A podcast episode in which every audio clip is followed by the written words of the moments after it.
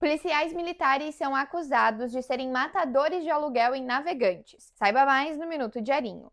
Os dois PMs foram presos preventivamente após matarem dois homens em uma loja de conveniência no bairro Machados. O crime, que aconteceu dia 29 de dezembro, foi todo registrado por câmeras de monitoramento. As prisões aconteceram nesta quarta-feira, quando também ocorreram cinco ordens de busca e apreensão. Além dos dois policiais, outra pessoa também é investigada. Os militares agiram como matadores de aluguel, ou seja, eles foram contratados para matar os dois homens, de 27 e 39 anos. As filmagens mostram os dois chegando encapuzados ao comércio. Um homem é morto dentro do estabelecimento e o outro do lado de fora.